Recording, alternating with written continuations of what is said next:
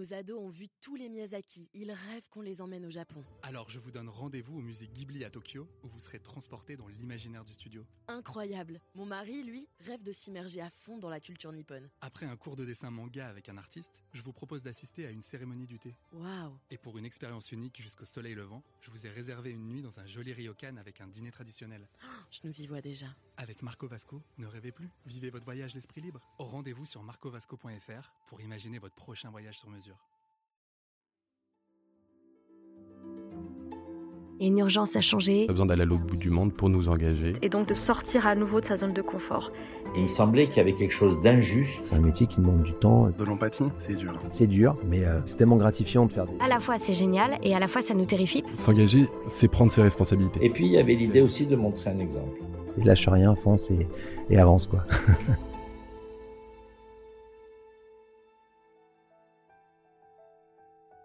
Au terme personne handicapée, il préfère personne capable autrement. Et si quelqu'un est capable de presque tout, c'est bien lui. Philippe Croison, aujourd'hui âgé de 55 ans, a été amputé des quatre membres à la suite d'un accident survenu le 5 mars 1994. Après des premiers mois difficiles, pendant lesquels il traverse des phases très sombres, il décide de vivre, pour sa famille et notamment pour son second fils tout juste né. Philippe Croison se met alors à fonctionner par objectifs successifs. Le premier, être debout pour le 50e anniversaire de mariage de ses grands-parents. Le deuxième, sauter en parachute. Le troisième, traverser la Manche à la nage. Un exploit qu'il accomplit le 18 septembre 2010, après 13 heures et 26 minutes d'effort, et qui le fait basculer dans une autre dimension. Le quatrième, en 2012, relier les cinq continents à la nage aux côtés d'un nageur valide. Et le cinquième, en 2017, participer au Rallye Dakar. Quel sera le prochain? Une autre course automobile, l'Africa Eco Race, en 2025. Il commande sur France Info les Jeux paralympiques de Londres en 2012 et chroniqueur sur France 5 pendant plusieurs années, ouvre une académie privée pour nageurs handicapés en 2018, écrit des livres, anime des conférences, toujours avec son énergie et son humour caractéristiques. Et cette semaine, Philippe Croison nous fait le plaisir d'être notre engagé du Figaro. Bonjour Philippe Croison. Bonjour. Racontez-nous le tout début de votre vie. À quoi ont ressemblé votre enfance, votre jeunesse? Oh, mon enfance, elle est. euh, j'ai quelques quelques souvenirs parce que suite à l'accident, mon disque dur a un petit peu été effacé. Donc j'ai quelques souvenirs et surtout des souvenirs qu'on m'a racontés. Mais euh, moi, mon enfance, c'est ma grand-mère. C'est ma grand-mère, c'est l'amour de ma vie. Enfin, elle m'a élevé quand j'étais petit, aussi quand j'étais grand et même quand j'étais raccourci. Elle a toujours été à, à mes côtés. Et ma grand-mère m'a offert son énergie, elle m'a offert sa force. Donc pour moi, mes souvenirs d'enfance, c'est euh, piétiner les, les plates-bandes, de, les fleurs de ma grand-mère et aller voir mon grand-père qui faisait un jardin au cordeau. Le 5 mars 1994, votre vie bascule. Est-ce que vous pouvez raconter à nos, nos auditeurs, nous raconter ce qui s'est passé ce jour-là? Mais c'est en voulant porter au mieux le meilleur qui m'est arrivé le pire. J'avais un petit garçon, Jérémy, âgé de 7 ans. Un petit bébé à l'arrivée et la famille allait s'agrandir. Euh, la maison était trop petite, il a fallu déménager. Et j'ai voulu récupérer l'antenne de télévision et je suis monté sur le toit avec une échelle d'aluminium.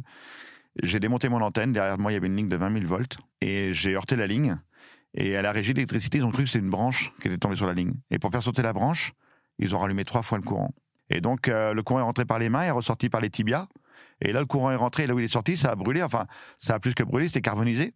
Et pour me sauver la vie, euh, il a fallu m'amputer des quatre membres. Et là vont commencer deux ans d'hospitalisation. Qu'est-ce que vous avez ressenti durant ces longs mois d'hospitalisation et de rééducation, notamment au début? Ah, Au début, quand on se réveille, quand, on n'a plus de bras et plus de jambes, le premier réflexe, c'est de dire ta vie est finie, elle s'arrête maintenant. Ça sert à rien de te battre. Vous savez, avec les fameuses cinq phases du deuil d'Elisabeth Küpper-Ross, la première phase, la négation. Et ça, je suis sûr que tous ceux qui nous entendent vont se rappeler, parce que forcément, on est tous passés par là. La négation, on refuse ce qui nous arrive.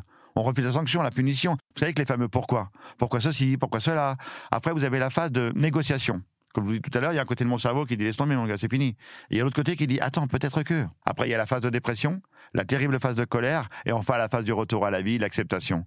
Mais surtout les cinq phases que je viens d'expliquer, il n'y a pas d'ordre prédéfini. Et surtout, il n'y a pas de durée de temps prédéfinie. Vous m'avez dit quand on s'est rencontrés au préalable qu'à un moment vous aviez décidé de vivre. Est-ce que c'était pour une personne en particulier, pour quelque chose en particulier? Oui, pour mes deux garçons, il faut savoir que quand je sors du coma, deux mois après mon accident, mon petit bébé arrive au monde en même temps que moi. Moi, je sors du coma, Grégory arrive au monde.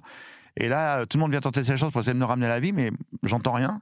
Et c'est un oncle de mon ex-femme qui vient tenter sa chance lui aussi, avec sa petite phrase anodine, et qui me dit Écoute, Philippe, moi j'ai perdu mon papa très jeune, toi t'es encore vivant. Pense à Jérémy. Et là, il continue sa phrase, il pense aussi à Grégory. Et là, à partir de ce moment-là, je décide de vivre, d'où le titre de mon premier livre, je décide de vivre. Et euh, je change de comportement total. Je mets le masque du clown, hein. J'ai un sourire, je commence à, faire des blagues, mais derrière, je hurle à la mort.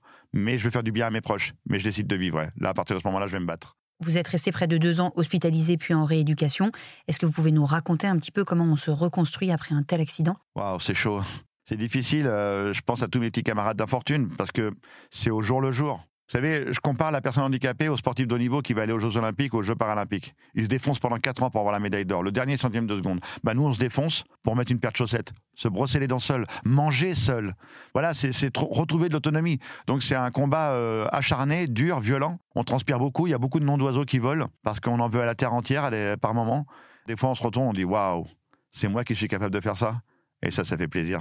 De quoi vous avez été le plus fier? De quel, de quel progrès, de quelle réussite dans ces centres de rééducation vous avez été le plus fier? Le plus fier, c'est euh, quand je suis arrivé là-bas, je leur ai dit dans cinq mois, c'est les 50 ans de mariage de mes grands-parents. Dans cinq mois, il faut que je sois debout pour ma grand-mère. Et on s'est défoncé comme des dingues. Et cinq mois après, je suis retourné à Saint-Rémy-sur-Creuse, dans le village où j'ai eu mon accident. La salle des fêtes était pleine à craquer. Toute la famille, tous les amis. Personne ne savait que j'arrivais. Je voulais leur faire la surprise. J'ai mis ces deux grosses prothèses monstrueuses. Je toujours pas marcher. Elles étaient en plâtre, avec un tube en fer et un pied en bois. Bon, bienvenue en 14-18, mais. euh, Et là, on m'a planté devant la porte de la salle des fêtes. Mon père me tenait d'un côté, mon frère de l'autre. Les deux portes se sont ouvertes en grand. Et là, tout le monde m'a regardé. J'ai dit, oh zut, j'aurais dû être sponsorisé par Kleenex. Et j'ai eu ma grand-mère tout au bout de la salle qui m'a aperçu, qui s'est mis à pleurer à chaudes larmes. On pouvait plus l'arrêter. Et j'ai mis peut-être une demi-heure à arriver vers elle. Tout le monde venait vers moi, me faire des bisous, me taper sur les épaules. Et je suis arrivé vers ma grand-mère, je l'ai attrapée avec mes petits bras musclés, je lui ai fait un gros câlin. Et là, j'avais réussi mon premier pari dans ma vie, marcher pour les 50 ans de mariage de mes grands-parents. Et c'est là que j'ai compris que l'impossible n'existait pas. Que l'impossible, c'était juste nous. C'est quoi nos rêves? C'est quoi nos envies? C'est quoi nos objectifs? Et à partir de ce moment-là, je vais fonctionner par objectif à atteindre. Vous avez connu une nouvelle phase difficile lorsque vous êtes rentré chez vous après la rééducation. Et puis ensuite, vous vous êtes inscrit sur Mythique et vous avez rencontré Susanna. Est-ce que vous Ouais. pouvez me parler un petit peu de cette période-là? Finalement, on n'imagine pas forcément, mais ce retour à la maison peut être plus difficile que d'autres étapes? Ah oui, oui, oui, mais le, le plus violent, c'est pas l'accident. Hein. Bon, peut-être quand j'ai reçu ma facture d'électricité, mais ça, c'est un autre détail. Mais le plus dur, c'est pas l'accident, c'est pas le centre de rééducation. Le plus dur, c'est ce qu'on a vécu pendant les confinements. Tous ceux qui sont rentrés, on a vécu un truc de fou. On n'est pas préparé à ça. Et je suis rentré à la maison, j'étais pas préparé, et c'était une torture. Et pendant ces temps, je l'explique dans mon troisième livre, Plus fort la vie, je suis rentré dans ma phase gros con, dans ma phase où tout m'est dû. Et je suis devenu méchant. Et mon épouse est partie au bout de sept ans, et j'ai demandé un coup de main au psy, ça va durer un an. Et trois ans plus tard, je me suis dit, mais je suis pas fait pour tout seul. Et je me suis assis sur un site de rencontre. Et c'est là que j'ai rencontré ma chérie. On dit que l'amour donne des ailes, mais elle, elle m'a donné des palmes pour qu'on puisse réaliser ce fameux rêve de traverser la Manche à la nage. Alors justement, ce, ce fameux rêve de traverser la Manche à la nage, d'où vous vient cette idée? Ben, elle vient sur mon lit d'hôpital encore une fois. Quand je me réveille après deux mois de coma, je décide de vivre pour mes deux garçons et pour moi. Je demande à une infirmière de la télévision et je vois une jeune fille traverser la Manche à la nage. C'était Marion Hans. C'était la deuxième française à réussir la traversée de la Manche depuis 1875. Et dans mon petit cerveau, je dis pourquoi pas moi un jour? Pourquoi moi je traverserais pas la Manche à la nage? Et 12 ans plus tard, 12 ans plus tard, hein, on monte une équipe. Je leur file le paquet, je dis transformez-moi. À ce moment-là, j'ai 40 ans, je suis gras comme un lardon. J'ai jamais fait sport de ma vie et surtout je sais pas nager. Et en deux ans de temps, on a fait 4000 km de natation. C'était 35 heures de natation par semaine, 6 heures de gainage par semaine pour atteindre mon rêve, traverser la Manche à la nage, ce qu'on a fait le 18 septembre 2010. Je dis bien on, hein, parce que pour moi le jeu JE n'existe pas. C'est on avance ensemble et on réussit ensemble. On a traversé la Manche en 13h26 minutes. Et là, ça va bouleverser ma vie une nouvelle fois. Est-ce que vous pouvez nous raconter ce jour J, ce fameux 18 septembre 2010, qui vous a fait basculer dans une autre dimension? Un moment de folie. Enfin, je suis tellement prêt, je suis su- sur, surentraîné. On me met à l'eau, je commence à nager, le courant est violent, je suis en panique, mes pulsations cardiaques sont explosées. Tout le monde, le médecin urgentiste à bord du bateau est en panique parce que mes pulsations cardiaques montent à plus de 160. Alors, je me suis entraîné pendant deux ans à 110, 120. Et au milieu de la Manche, je suis malade, j'ai froid, j'ai des coliques. Et là, je me remotive, mon équipe me remotive, je repars. Le plus fou, c'est que j'arrive sur le Cap Griné, j'ai une plage d'arrivée de 20 km de long. Et le courant, la marée, en pleine nuit noire, la tempête se lève. J'arrive sur le Cap Griné dans les roches. Et là, mon entraîneur veut m'arrêter, toute l'équipe veut m'arrêter. Et là, je hurle dans la mer. Dis jamais vous m'arrêterez, vous m'entendez? Jamais. J'ai trop souffert. Susanna et moi, on en a trop bavé. On va au bout. Et là, Jacques et Arnaud, les deux nageurs de distance, se mettent à ma droite, et un à ma droite, un à ma gauche. L'huissier qui monte sur une petite barque. Et là, on part dans les vagues, je suis balancé à droite, à gauche. Mes pulsations cardiaques remontent à plus de 160. J'arrive plus à respirer. J'essaie de lever la tête pour voir le Cap. Je vois rien. Et là, Jacques Tuzé me gueule dessus. L'huissier me gueule dessus. J'arrive au bout de 26 minutes sur les, sur les roches. J'entends, bah, je me pose les fesses.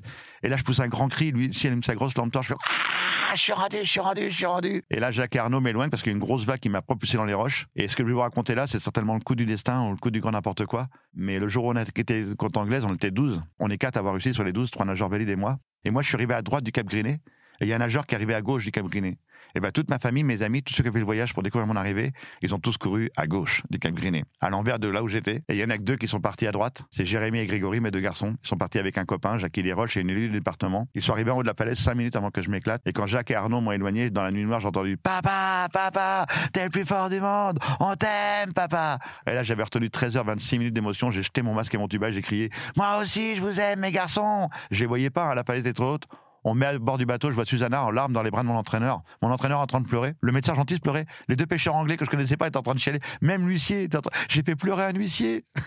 Et là, on repart vers, vers l'Angleterre en pleine tempête. Et c'est à ce moment-là que j'ai compris que, bah, que j'avais pas traversé la Manche, qu'on avait traversé et qu'on avait réussi tous ensemble. Qu'est-ce que ça a changé dans votre vie, cette traversée de la Manche? Au début, euh, j'étais j'étais effrayé par la tempête médiatique. Parce qu'au départ, je l'avais fait qu'avec mon petit France 3, Poitou-Charentes et euh, ma petite radio locale, quoi, France Bleu.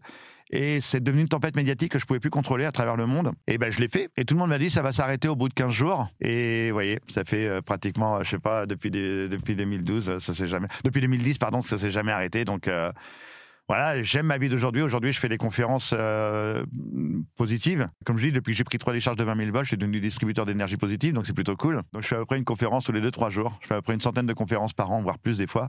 Et donc c'est pour moi c'est du bonheur, c'est partager avec les gens. Le maître mot, c'est partage. Après cette fameuse traversée de la Manche à la nage, vous êtes lancé dans d'autres projets, notamment l'opération Nager au-delà des frontières, euh, pendant laquelle vous avez relié cinq continents à la nage avec un nageur valide en Ouais, Arnaud 2012. Chasserie, ouais. Voilà. Et le rallye Dakar en 2017. Est-ce que vous pouvez nous, nous raconter peut-être euh, vos, vos moments les plus forts de ces deux grands projets, de ces deux grandes expériences, et nous dire ce qui vous a poussé, ce qui vous motive dans, dans le fait de vous lancer dans des projets extraordinaires comme ça? Alors, je fais pas des projets pour faire un projet et dire voilà, c'est beau, c'est magnifique. C'est parce que j'ai juste envie. Je me pose pas la question après, est-ce que je peux? Je fais.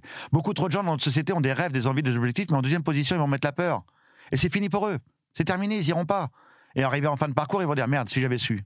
Ben oui, mais tu le savais. C'est la peur, ton éducation et ainsi de suite qui t'a empêché de le faire.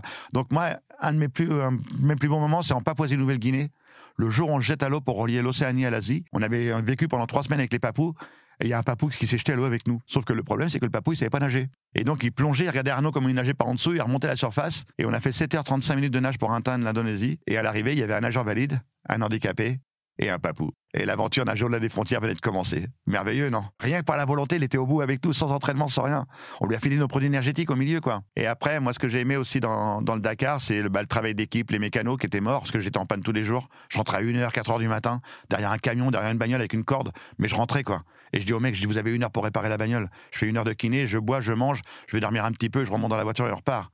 Et ça, pour moi, c'est du dépassement de soi, quoi. Il y avait mon dépassement de soi, mais il y avait surtout le dépassement de soi de l'équipe, quoi. Et on a été au bout encore une fois. Et pourquoi la natation puis l'automobile? Qu'est-ce qui vous a poussé dans ce nouveau projet-là? C'est Susanna. Franchement, c'est Susanna. Ça faisait trois ans qu'après les cinq continents que j'avais, euh, je faisais pas grand chose, mes conférences à droite à gauche. Et c'est elle un matin qui me dit, chérie, j'aimerais bien repartir à l'aventure avec toi. T'as pas une idée?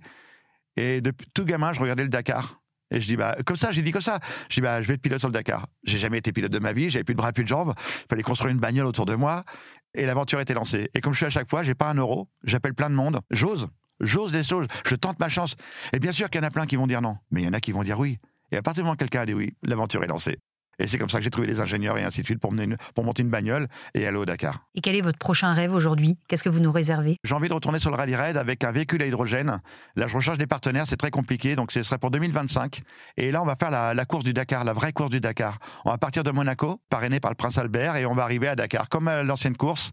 Et donc là, actuellement, je recherche des partenaires. À bon entendeur, hein. merci hein, pour votre euh, écoute. Vous m'avez dit quand on s'est rencontrés la première fois que vous préfériez la formule personne capable autrement Oui. à celle de personne handicapée. Qu'est-ce que vous auriez envie de dire aujourd'hui à une personne capable autrement qui écouterait ce podcast? Ose. Ose. Arrête d'attendre.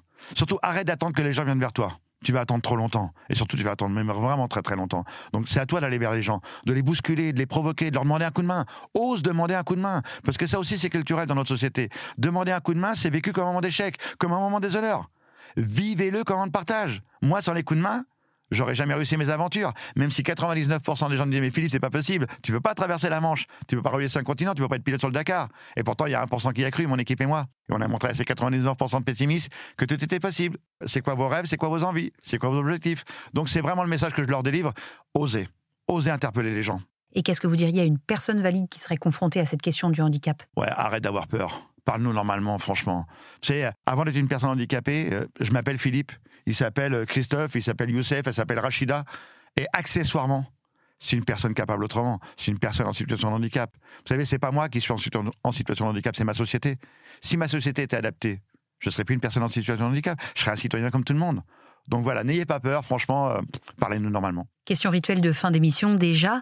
Aujourd'hui, vous étiez notre engagé du Figaro. Si vous étiez à ma place, qui serait votre engagé? Ah bah pour moi c'est sans nul doute euh, ma chérie Susanna parce que euh, dans mes aventures, enfin là j'ai de l'émotion, j'ai la moutarde qui monte au nez, mais euh, dans nos aventures c'est il y a le personnage qui est dans la lumière, qui a nagé, mais ce qu'elle a réalisé elle, mais c'est un truc de dingue. Enfin imaginez on avait cinq enfants, fallait qu'elle s'occupe des enfants, fallait qu'elle s'occupe de son mari qui était en- lourdement handicapé. Comme je le dis, c'est à la fois mon aimante et mon aidante.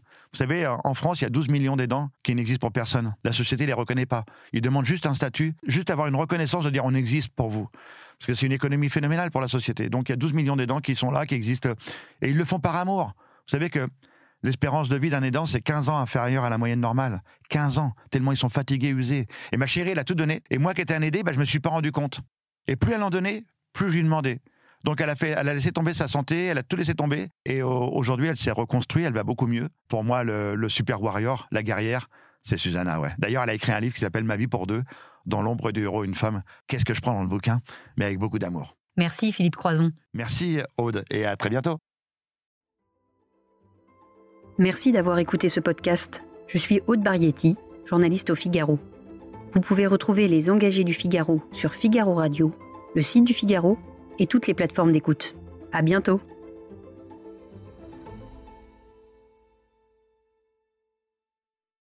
Nos ados ont vu tous les Miyazaki. Ils rêvent qu'on les emmène au Japon. Alors je vous donne rendez-vous au musée Ghibli à Tokyo, où vous serez transporté dans l'imaginaire du studio. Incroyable. Mon mari, lui, rêve de s'immerger à fond dans la culture nippone. Après un cours de dessin manga avec un artiste, je vous propose d'assister à une cérémonie du thé. Waouh. Et pour une expérience unique jusqu'au soleil levant, je vous ai réservé une nuit dans un joli ryokan avec un dîner traditionnel. Je nous y vois déjà. Avec Marco Vasco, ne rêvez plus, vivez votre voyage l'esprit libre. Au rendez-vous sur marcovasco.fr pour imaginer votre prochain voyage sur mesure.